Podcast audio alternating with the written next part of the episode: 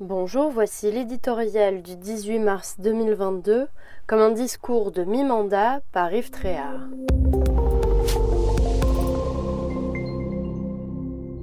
Soudain, alors qu'il présentait son projet pour les cinq ans à venir, le président candidat a lancé à l'assistance Dites-moi s'il y a quelque chose qui n'est pas clair.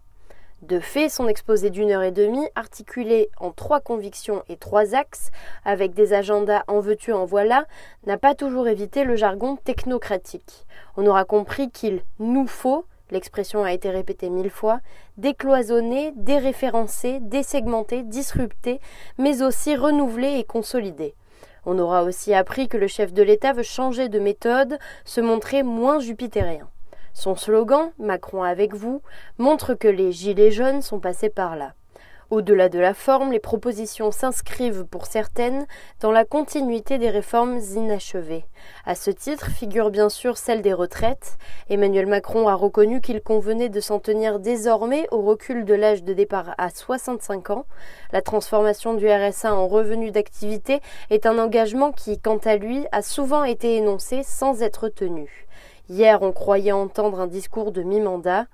Si on n'échappe pas aux gadgets avec un plan protéine de la fourche à la fourchette et Pôle emploi qui devient France Travail, des mesures destinées à rendre la nation plus indépendante et la société plus unie ont été longuement détaillées.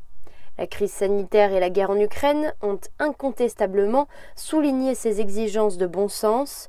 Des enseignants aux agriculteurs, des militaires aux infirmiers, chacun devrait y trouver son compte tant les intentions paraissent bonnes pour gagner plus en travaillant davantage, dépenser moins, apprendre et se soigner mieux. Le tout avec la promesse de rendre l'État plus agile, moins bureaucratique. Si le régalien demeure le parent pauvre du projet, le volet socio-économique relève d'un libéralisme à la française, d'un centrisme bon teint. On dira que l'ensemble ne brille guère par son originalité et que nombre de dispositions ont aussi été développées par ses concurrents, mais la France n'a-t-elle pas avant tout un urgent besoin d'efficacité?